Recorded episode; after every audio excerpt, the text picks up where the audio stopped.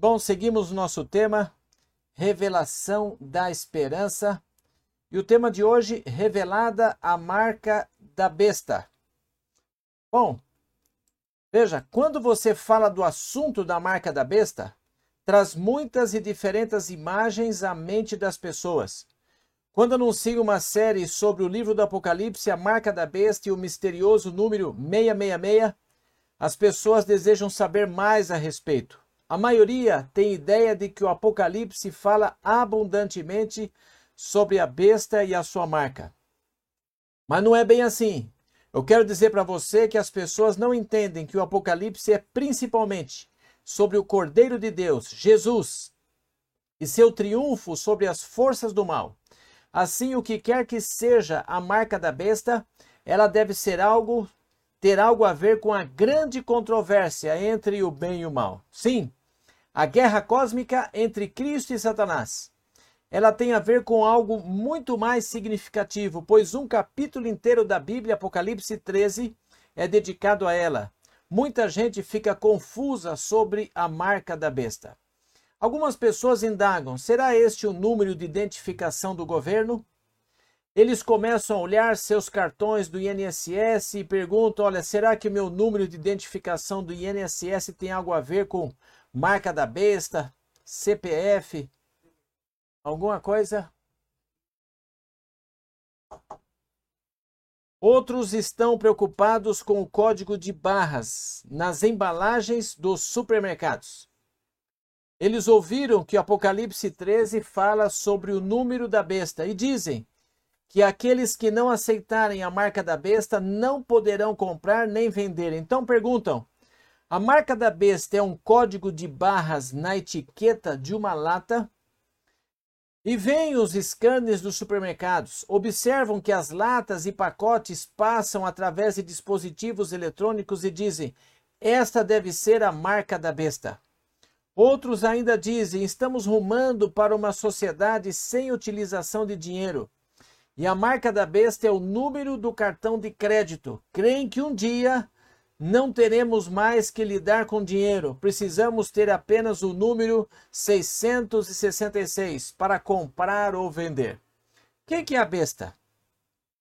A Bíblia diz em 2 Pedro 1:20 Sabendo primeiramente isso, que nenhuma profecia da Escritura provém de particular elucidação.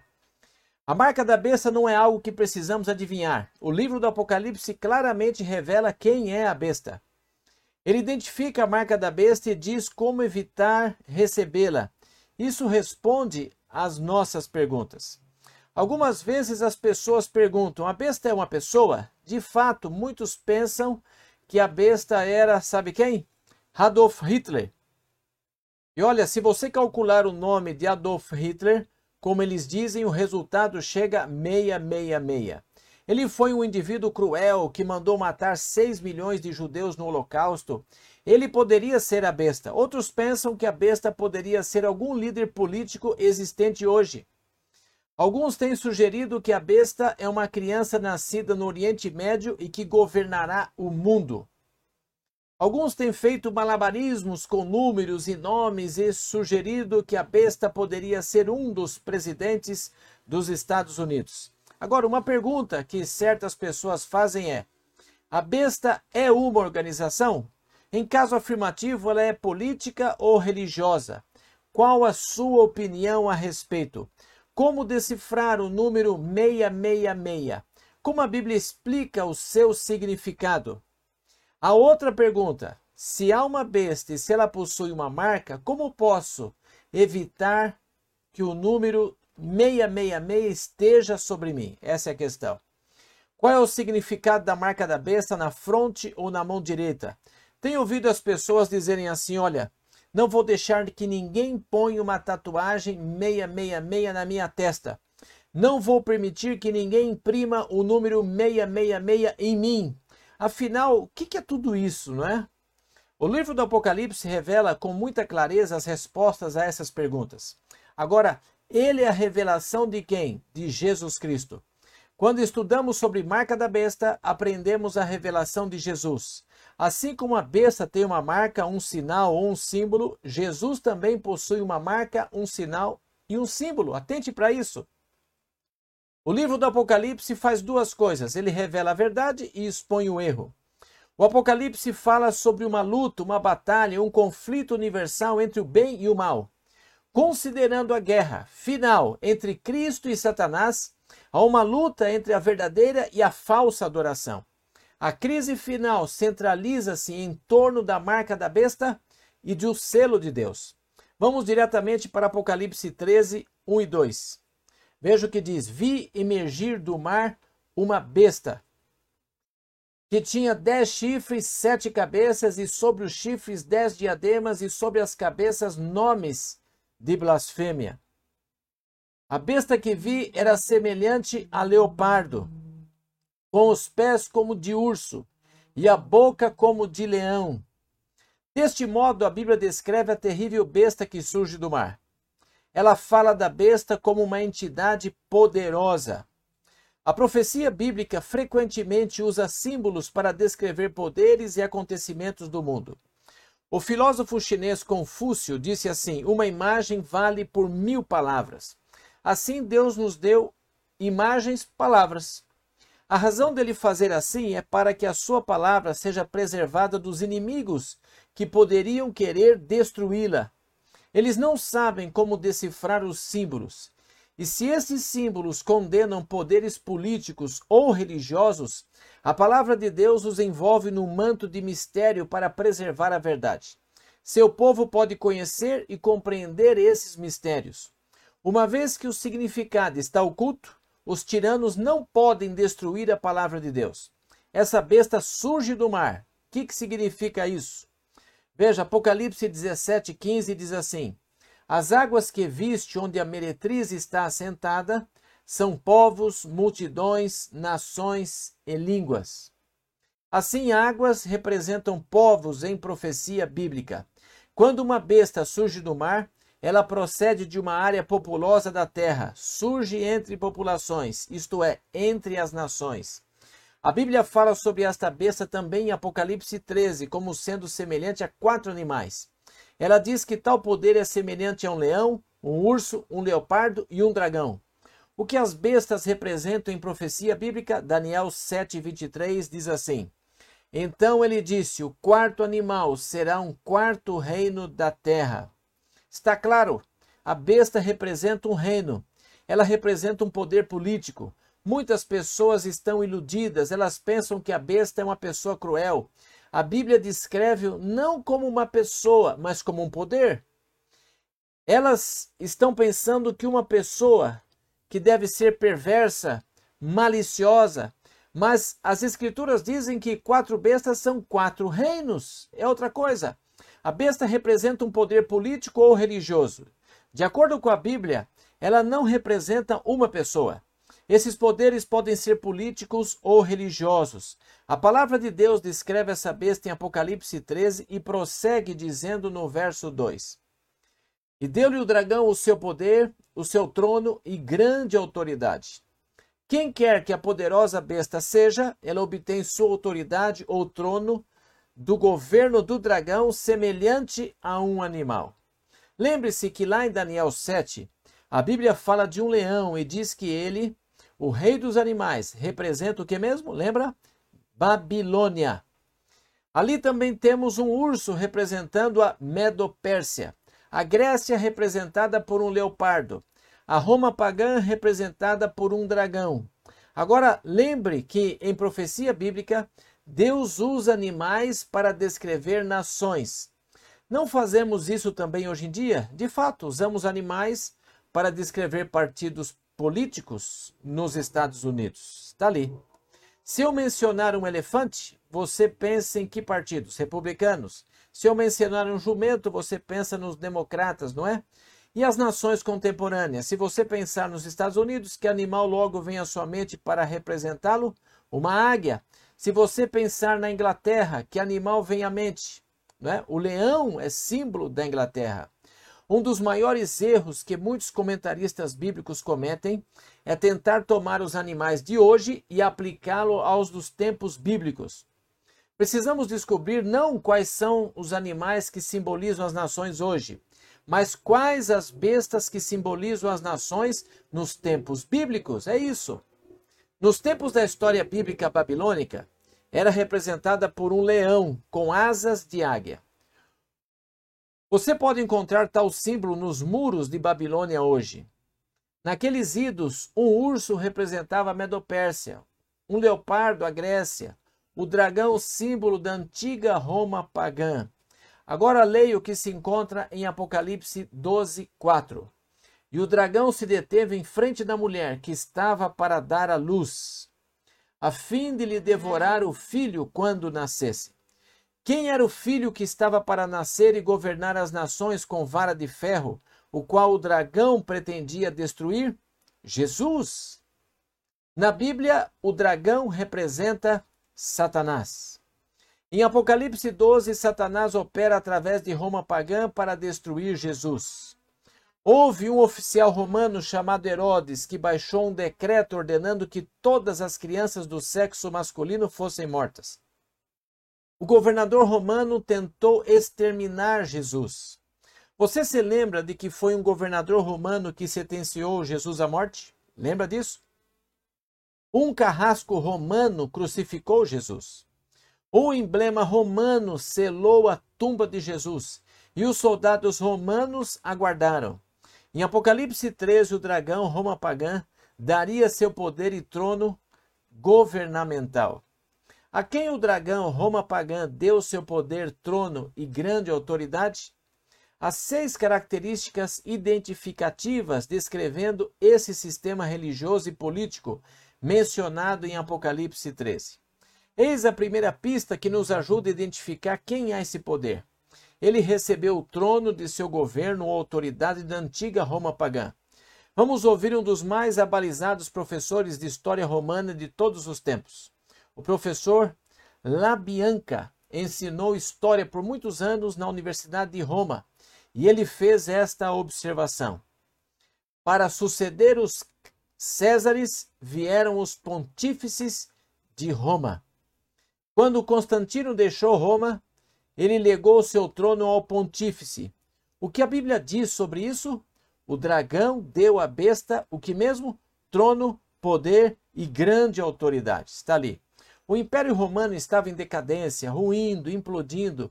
Constantino reconheceu que logo seu império seria derrotado pelas invasões germânicas vindas do norte. A Europa estava sendo mutilada e dividida por esses exércitos invasores. Assim, Constantino decidiu mudar a capital do império de Roma para a moderna Turquia. Ele criou uma nova cidade chamada Constantinopla, a cidade de Constantino. Antes de deixar Roma vazia, ele entregou o trono de sua autoridade aos papas romanos. De fato, veja o que, ele, o que está registrado no livro de Stanley Story, página 40.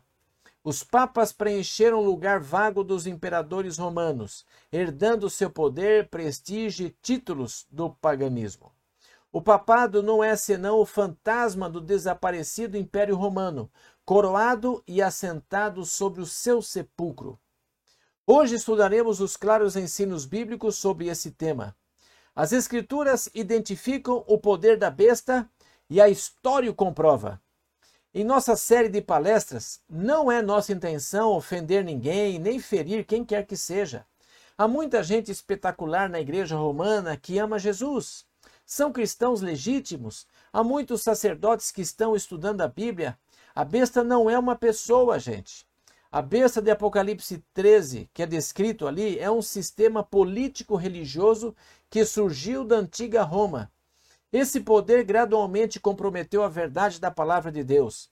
Tradições penetraram a igreja cristã e as comunhões protestantes a aceitaram. Vamos atentar para estas pistas. Vejam os fatos registrados em Apocalipse 13. Apreciemos objetivamente as evidências. Consideraremos os fatos históricos e então perguntaremos a Deus: o que o Senhor quer que eu faça com esses fatos? Já vimos a primeira pista, o dragão, Roma pagã, deixou a sede do governo para outro poder. A besta é um sistema político-religioso que cresceria além de Roma, após o fim do Império Romano. Eis a segunda característica vista em Apocalipse 13:8. E adorá-la-ão todos os que habitam sobre a terra. No devido tempo, esse poder se tornaria um sistema religioso mundial. A terceira característica é mostrada em Apocalipse 13, verso 5. Foi-lhe dado uma boca que proferia arrogâncias e blasfêmias. Na maioria das vezes em que pensamos em blasfêmias, consideramos alguém amaldiçoando abertamente a Deus. Pensamos em alguém negando a existência divina. A Bíblia define, blasfêmia de um modo muito diferente. Nas Escrituras, a blasfêmia ocorre quando um indivíduo declara-se ser igual a Deus ou reivindica os mesmos privilégios divinos, tal como perdoar pecados. Jesus Cristo é o único Salvador. Não há ninguém mais que possa perdoar nossos pecados senão Cristo. Dizem as Escrituras em 1 Timóteo 2,5: Porquanto há um só Deus e um só mediador entre Deus e os homens, Cristo Jesus, homem. Em Hebreus 7,25 está escrito assim: Também pode salvar totalmente os que por ele se chegam a Deus, vivendo sempre para interceder por eles. Eu não posso aproximar-me de um Deus santo a menos que tenha um sacerdote. Eu preciso de um sacerdote e eu tenho. É Jesus, meu intercessor. Vamos ver o que a Bíblia diz sobre blasfêmia. Jesus foi acusado de ser um blasfemador. Por quê? Olha o que diz João 10,33. Responderam-lhe os judeus: Não é por obra boa que te apedrejamos, e sim por causa da blasfêmia, pois sendo tu homem, te fazes Deus a ti mesmo. Por que, que os judeus queriam apedrejar Jesus? Porque ele reivindicava ser Deus. Jesus era Deus? Claro que era. Sim, você sabe disso. Jesus tinha os privilégios e prerrogativas divinas. Ele tinha autoridade para perdoar pecados. Ele não era um blasfemador porque a sua reivindicação de ser igual ao Pai era legítima. E é isso que está aí. Os judeus tentaram apedrejar Jesus quando ele reclamou ser Deus. Por causa da incredulidade, eles não reconheceram que diante de, deles estava ali Deus. A Igreja Romana pode pretender as mesmas prerrogativas? Vamos ver. Eis algumas encíclicas procedentes do Papa Leão XIII. Veja o que ele diz. Na terra ocupamos o lugar de Deus, do Deus Todo-Poderoso. A história da Igreja Romana fala por si mesma. Veja agora outro aspecto da blasfêmia. Marcos capítulo 2, verso 7 diz assim: Por que fala ele deste modo? Isso é blasfêmia. Quem pode perdoar pecados senão um que é Deus? Eles diziam que Cristo era blasfemador porque dizia poder perdoar pecados. Será que Jesus podia perdoar pecados? Claro! porque ele possuía os privilégios e prerrogativas de Deus. Mas, senhoras e senhores, há um livro chamado Dignidade e Deveres dos Sacerdotes, volume 12, página 2, de autoria de Antônio Ligouian. Cada sacerdote é obrigado a ler esse livro para entender seus deveres. E olha o que ele diz. O próprio Deus é obrigado a obedecer ao julgamento de seu sacerdote, ou para perdoar, ou para não perdoar. De acordo com a condenação ou absolvição dada, a sentença do sacerdote vem antes e Deus a avaliza. Percebe? Atos 4,12 diz assim: E não há salvação em nenhum outro, porque debaixo do céu não existe nenhum outro nome dado entre os homens, pelo qual importa que sejamos salvos. Ninguém, exceto Jesus. Em 1 João 1,9 acrescenta: Se confessarmos os nossos pecados, Ele é fiel e justo para nos perdoar os pecados. Há só um caminho para o perdão, senhoras e senhores, e esse caminho é o caminho da cruz. Esse caminho é o daquele homem com as mãos ensanguentadas. Esse caminho é o caminho de Jesus Cristo. Há um só sacerdote sobre o qual a Bíblia fala, Jesus, Cristo, que está perante o trono de Deus. O tema principal do Apocalipse não é um código de barras numa lata de ervilhas ou algum número no seu cartão de crédito. O assunto maior do Apocalipse é Jesus. Jesus é o nosso único Salvador, único Redentor. O Apocalipse nos leva de volta a Jesus e não a um sistema humano de religião cheio de tradições terrenas. A terceira característica identificativa do poder usurpador reivindica igualdade com Deus, que é uma blasfêmia. A quarta característica é encontrada em Apocalipse 13, verso 7. E foi-lhe dado também que pelejasse contra os santos e os vencesse. Esse poder conduziria a uma união entre igreja e Estado, ao mesmo tempo em que levaria a um período histórico chamado Idade Escura. Os cristãos crentes na Bíblia eram condenados à morte por causa de suas convicções. Pergunte agora a qualquer historiador eclesiástico: a igreja e o Estado unidos sob a égide de Roma perseguiram os cristãos que não se submetiam aos seus ensinos? Veja o que se encontra no Western Watchman, escrito por nossos amigos católicos romanos na edição de 23 de dezembro de 1908. A igreja perseguiu somente um principiante em história da igreja negaria isso. A palavra principiante significa alguém desinformado, ou ignorante da história da igreja. Agora veja essa fascinante declaração que se encontra em Public Ecclesiastical Law, volume 2, página 142. A igreja pode, por força do direito divino, confiscar a propriedade de hereges, aprisioná-los e condená-los a chamas. A igreja crê que o crime mais grave é heresia e, portanto, ela deve ser punida pela aplicação de castigos civis, de acordo com a igreja. A quarta característica, ela seria um poder perseguidor. A Bíblia é muitíssimo clara. Você sabe que este é um assunto do qual Deus está tratando, a verdadeira adoração. Ele está nos conduzindo a Cristo, ele está nos levando de volta à Sua palavra. Ele nos leva a exaltar a Jesus como nossa própria vida e revelar aos outros os que eles não compreenderam ainda. Veja, é, lembre-se do que nós já lemos. E foi-lhe dado uma boca que proferiria arrogâncias e blasfêmias. Está aí. E autoridade para agir 42 meses. O que significa tudo isso? Autoridade. Você sabe que alguns têm dito que a matemática é uma ciência exata. Observe essas duas provas matemáticas da identidade do poder da besta. O que significam 42 meses? Veja, tratando-se de profecia bíblica, um dia profético é igual a um ano literal. Leia Ezequiel 4:6, Números 14, 34, você tem a informação ali. Ezequiel 4:7 diz assim: 40 dias te dei, cada dia por um ano. Números 14, 34 diz assim: ó, segundo o número dos dias em que espiaste a terra, 40 dias, cada dia representando um ano. Estamos falando de 42 meses proféticos. Há 30 dias no mês bíblico profético.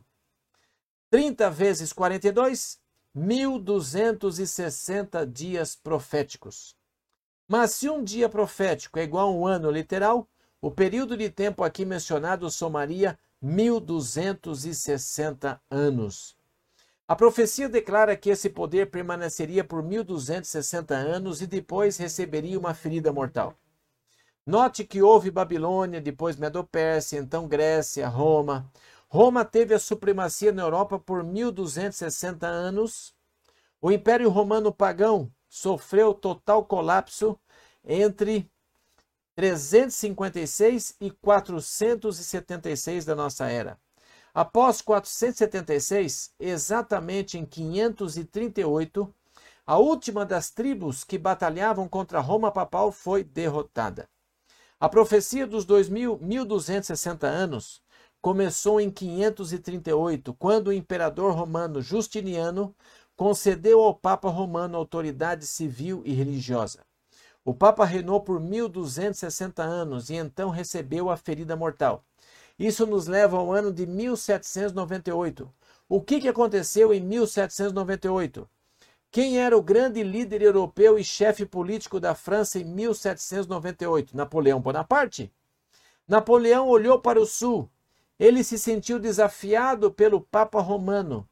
Enviou então o general Berthier para Roma e ordenou que capturasse o Papa. Berthier invadiu Roma em 1798, exatamente como predito na profecia. E ele levou o Papa cativo e o trouxe à França. O Papa morreu em cativeiro nesse país. O que a história nos conta sobre esses notáveis acontecimentos? Veja, História da Igreja, página 24. O assassinato de um francês em Roma, em 1798, deu à França o pretexto para ocupar a cidade eterna e dar fim ao poder temporal do Papa. O idoso pontífice foi levado para o exílio na cidade de Valença. Os inimigos da igreja que regozijaram declararam que o último Papa havia renunciado. Assim como a profecia, sabe, deu detalhes, antecipou isso, o Papa sofreu uma ferida mortal. Quando o Papa morreu em cativeiro, no ano 1798. O que diz a Bíblia? Vamos ler em Apocalipse 13, verso 3. Então vi uma de suas cabeças como golpeada de morte. Mas essa ferida mortal foi curada, e toda a terra se maravilhou seguindo a besta. A Bíblia diz que o poder da besta perduraria por 1260 anos, de 538 a 1798. E isso realmente aconteceu? Em 1798, ela sofreria a ferida mortal. A profecia cumpriu-se com exatidão. Algum tempo no futuro, esta ferida seria curada. Leia essa incrível declaração feita no São Francisco Chronicle de 1929. Veja o que diz: a questão romana nesta noite já é coisa do passado e o Vaticano está em paz com a Itália. Mussolini, que era o líder máximo da Itália, e o cardeal Gaspari, que era um dignatário católico, assinaram um histórico pacto romano. Ao colocar suas assinaturas no memorável documento curando a ferida, extrema cordialidade foi mostrada de ambas as partes. A Bíblia diz que a ferida mortal seria curada, e o São Francisco Crônico usa a mesma linguagem. A profecia cumpriu-se com total exatidão, e de 1798 até 1929, a ferida foi sendo curada. Veja, quinto ponto, reinaria por 1260 anos.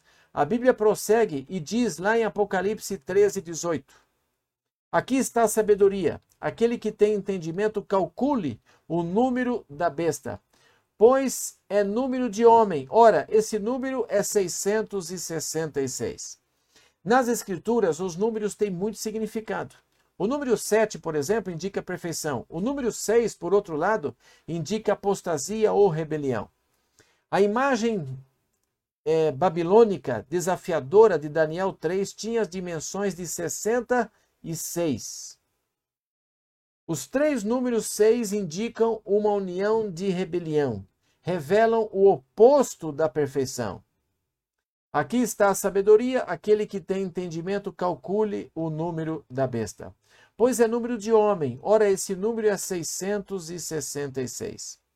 O, o título oficial do papado é Vicarius Filidei ou Vicário Substituto do Filho de Deus. Devo explicar com mais detalhes este título a você. Ele se encontra em latim. Significa vigário de Cristo ou vice-rei da terra. As escrituras dizem assim: Eis a sabedoria, aquele que tem entendimento, calcule o número da besta, o número do homem. E veja, esse é o título. Se ele é um poder romano, então parece justo utilizar ali o que acontece. Mas veja, na realidade, isso aqui foi algo feito no passado mas, como disse a vocês, não é esta a marca principal que identifica. Não é um nome fazendo transliteração de letras. Esse poder que surgiria primeiramente em Roma e obteria sua autoridade de Roma pagã. Papado fez assim. Esse seria um poder mundial de culto. Terceiro, seus líderes reivindicariam igualdade com Deus. Quarto, a igreja faria perseguições. Quinto, este poder reinaria por 1260 anos. A ferida seria curada. Tudo isso acontecendo. E sexto, o mais exaltado título estava ali. Agora veja, Apocalipse 13, 16 e 17. A todos os pequenos, os grandes, os ricos e os pobres, os livres e os escravos, fez que lhe seja dado uma certa marca sobre a mão direita ou sobre a fronte para que ninguém possa comprar ou vender, senão aquele que tem a marca ou o nome da besta ou o número do seu nome. O que é a marca da besta? Como que você a descreveria? Qualquer que seja a marca da besta, ele tem que ser oposta ao sinal de Deus. Estamos falando sobre uma organização que tem uma marca ou sinal de autoridade. Para cada contrafação existe o elemento genuíno. Para tudo que é falso existe algo verdadeiro. Assim, o oposto à marca da besta precisa ser um sinal, uma marca ou, ou o selo divino genuíno, o oposto a isso. E para entendermos a marca da besta, precisamos primeiro compreender qual é o sinal, o selo e a marca de Deus. Os assuntos que estamos estudando são de tremenda importância. Eles têm que ver com a batalha final entre o bem e o mal em nosso planeta uma crise de proporções globais. Apocalipse 7, 2 e 3 diz assim: Olha, vi outro anjo que subia do nascente do sol, tendo o selo do Deus vivo. E clamou em grande voz aos quatro anjos, aqueles aos quais fora dado fazer dano à terra e ao mar, dizendo: Não danifiqueis nem a terra, nem o mar, nem as árvores, até selarmos na fronte os servos do nosso Deus. Agora observe que a marca da besta pode ser recebida na testa ou na mão, mas o povo de Deus somente recebe o seu selo na fronte. Qual é a diferença? A marca da besta na fronte indica que as pessoas foram enganadas para escolher o caminho da besta. Elas foram desviadas, aceitaram falsidades em lugar da verdade. A marca da besta na mão indica que elas foram forçadas a fazer algo contra sua vontade mesmo que não crescem nisso, submeteram-se à pressão, foram coagidas. Essa é a questão. Visto que Deus nunca nos força alguma coisa, mas somente diz: quem quiser, somente o povo de Deus recebe o seu selo na mente. Eles aceitam o seu sinal livremente. E olha o que a Bíblia quer dizer com selo ou sinal. Romanos 4,11 diz assim: e recebeu o sinal da circuncisão como selo da justiça da fé. Então veja, assim nas Escrituras, um selo, sinal, marca é a mesma coisa. Onde encontramos o selo de Deus? Ele é revelado no documento legal divino, os Dez Mandamentos. Isaías 8,16 diz assim: Sela a lei no coração dos meus discípulos.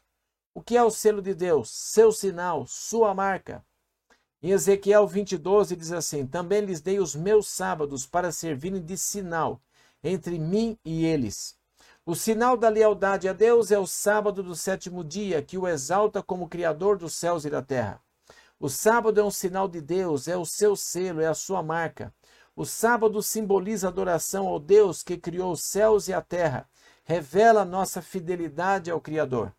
O 666 é oposto a isso. Ele indica a rebelião do homem ao mudar a lei de Deus e mudar o seu selo. Algo mais sobre o selo que é extremamente significativo. Cada selo legalizava o documento em que é posto. O selo o autentica. Cada selo autêntico tem três indicativos: o nome a quem ele sela, o seu título e o domínio que pertence. Por exemplo, se você precisasse do selo oficial do governo dos Estados Unidos nos tempos de Abraham Lincoln, ele apresentaria Abraham Lincoln, presidente dos Estados Unidos.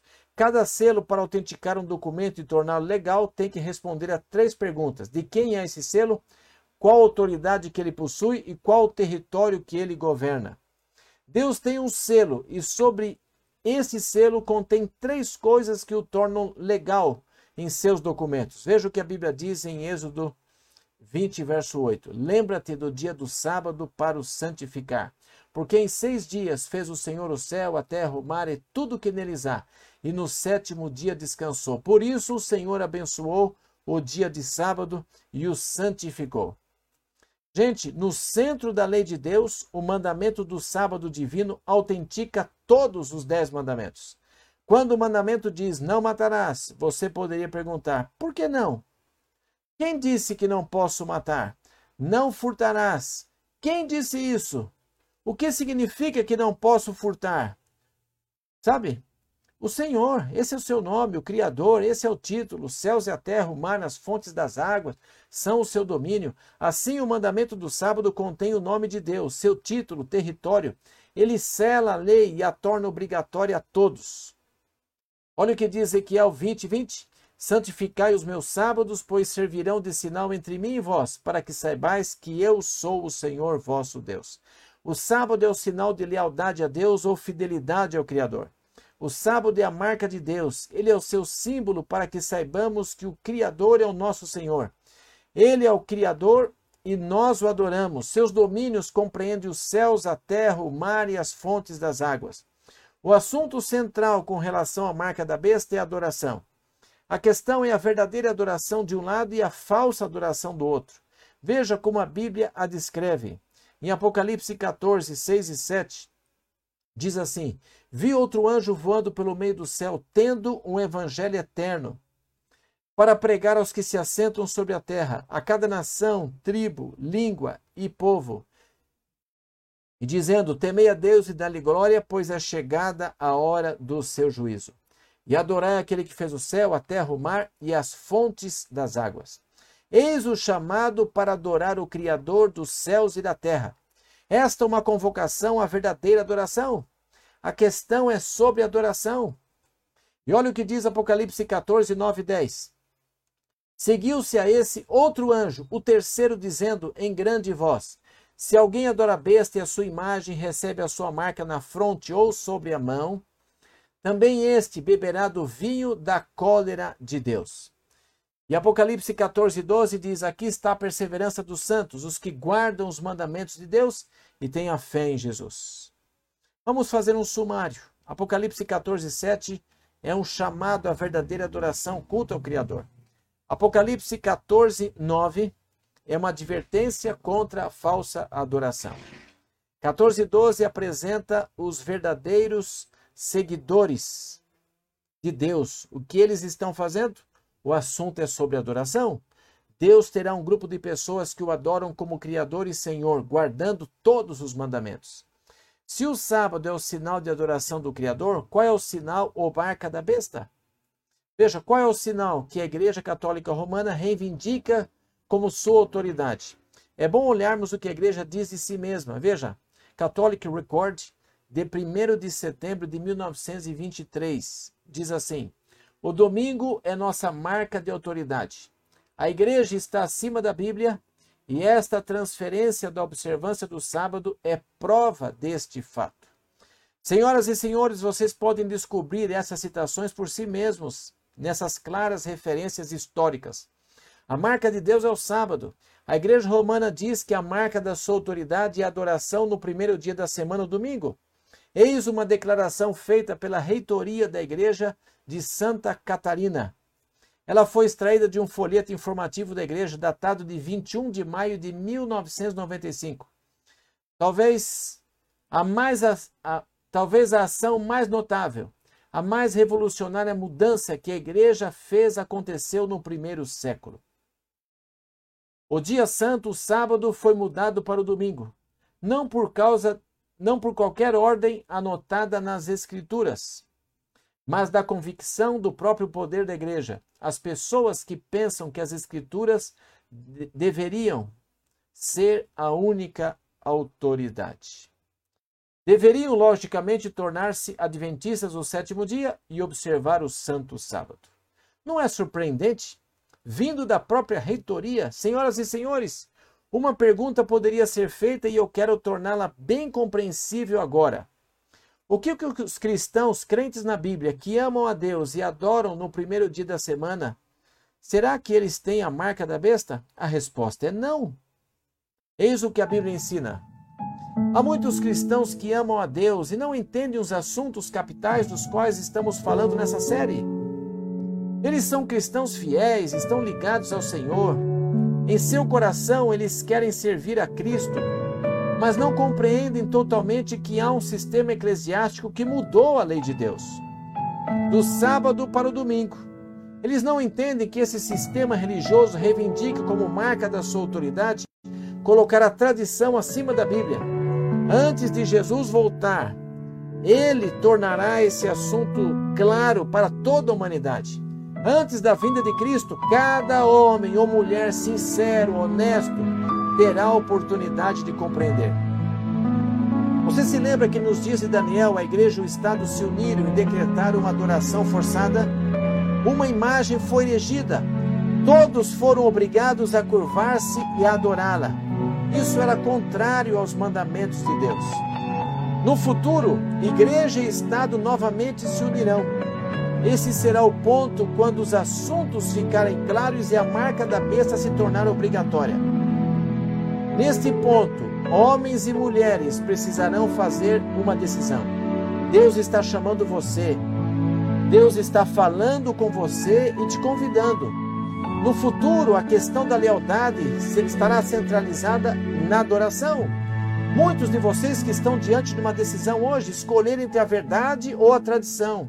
Vocês estão enfrentando a mesma decisão que muitos outros tiveram que fazer em sua caminhada com Jesus.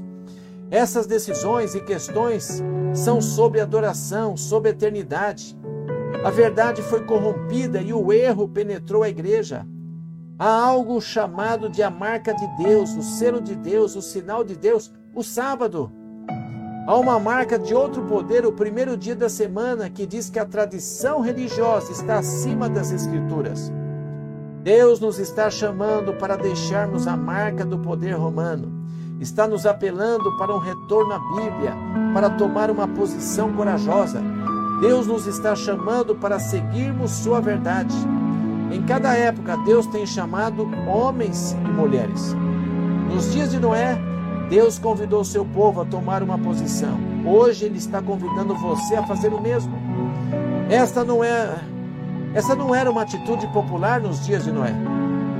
E pode não ser popular hoje também mas Deus está chamando você a tomar uma decisão. Nos dias de Daniel, Deus convidou seu povo a tomar uma posição. Essa não era uma atitude popular nos dias de Daniel e não pode, não deve ser popular hoje, mas Deus está chamando você a tomar uma decisão.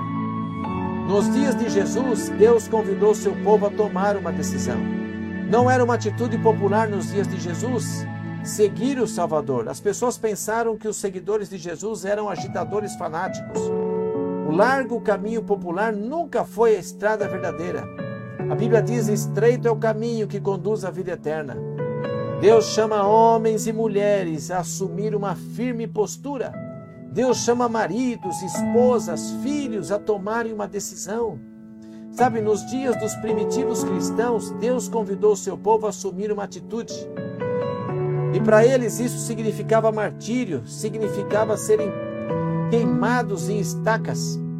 Na Idade Média ou Escura, Deus convidou o seu povo a tomar uma posição. Crentes bíblicos fiéis decidiram-se ficar firmes através dos séculos. E nos últimos dias, Deus convida o seu povo a assumir um inflexível posicionamento. Deus estava convocando você em sua família, em sua vizinhança. Deus o está chamando para tomar uma posição. Se você conhece a vontade de Deus e hesita porque a verdade é impopular, como pode esperar influenciar sua amiga, sua família e seus amigos para a verdade bíblica? Se você é tão fraco, comprometido e crê nessas verdades, mas não pratica, por que deveriam eles agir de modo diferente ao seu?